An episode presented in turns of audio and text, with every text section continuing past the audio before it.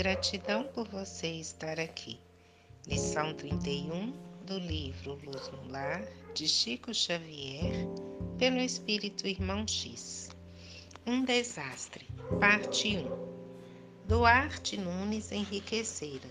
Duas grandes farmácias, muito bem dirigidas, eram para ele duas galinhas de ovos de ouro.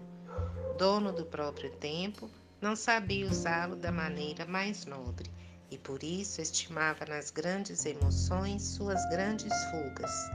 Corridas de cavalos, corridas de automóveis, concursos de lanchas. Entusiasta de todos os esportes, gastador renitente. Apesar disso, era bom esposo e bom pai. De vez em vez levava os filhinhos, Marilene e Murilo, às brigas de galos. O belo casal de garotos, porém, não gostava Marilene voltava o rosto para não ver, e Murilo, forte petis de quatro anos, chorava desapontado. Poltrão, dizia o pai com adocicada ironia, e colocava os dois no carro para longo passeio. A esposa, muitas vezes presente, rogava aflita: Nunes, mais devagar. Ele, porém, sorria sarcástico e dava largas ao freio 60, 80 quilômetros. Noutras circunstâncias, era Elmo Bruno o amigo inseparável que advertia quando o carro de luxo parecia comer o chão. Não corra assim tanto, olhe os pedestres. Que tenho eu lá com isso? E Bruno explicava. Há pessoas distraídas e crianças inconscientes. Nem sempre conseguem de pronto ver os sinais.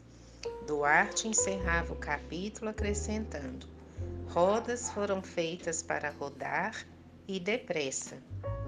De outras vezes, era o próprio pai dele aconselhá-lo enquanto o veículo parecia voar.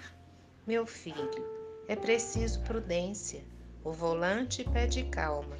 Penso que além dos 40 quilômetros, tudo é caminho para desastre. Frioleiras, papai, respondia Nunes, bem-humorado, agravando o problema. Sempre que exortado, corria mais. Parte 2 Meninos de apartamento, aves engaioladas, dizia mamãe Duarte Nunes, abraçando os netos. Então, disse o pai sorrindo, preferem a vovó? Sim, sim. Decorridos minutos, saem todos na manhã domingueira. Dona Branca desce com a nora, amparando as crianças ao pé da própria casa, a pleno sol de Ipanema, e declara: Nossos pássaros prisioneiros querem hoje a largueza da praia. Vamos respirar. Riram-se todos. E o alto, conduzindo Nunes e Elmo, saiu em disparada. Mais tarde, Petrópolis. Amigos improvisavam corridas de bicicletas, bandeirinhas, anotações, relógios em massa, homens magros pedalando ansiosos e, por fim, o ágape em hotel serrano sob árvores farfalhudas. Ao virar da tarde, o regresso. Todo o rio ainda vibra de sol. Por que não buscar primeiro a cerveja pura e gelada em Copacabana? perguntou Nunes contente. O carro devora o asfalto. Devagar, devagar, pede o amigo. Depois da cerveja, o retorno à casa. Nunes inicia a marcha como quem decola. Devagar, devagar, roga o companheiro. Ele ri, desatente. Há poucos minutos ambos veem um pequeno emaiô. Está só, agita-se e corre de través procurando o outro lado. Nunes tenta frear, mas é tarde. Atropela o garoto que tomba qual pluma ao vento. Populares gritando, o menino estendido na rua é um pássaro que agoniza. Sangue, muito sangue.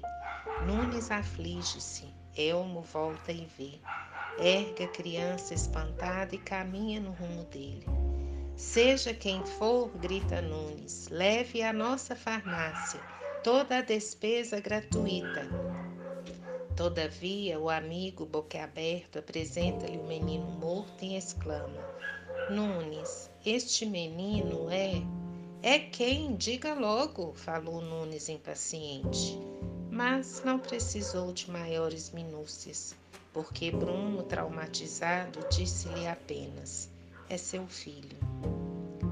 Luz e paz.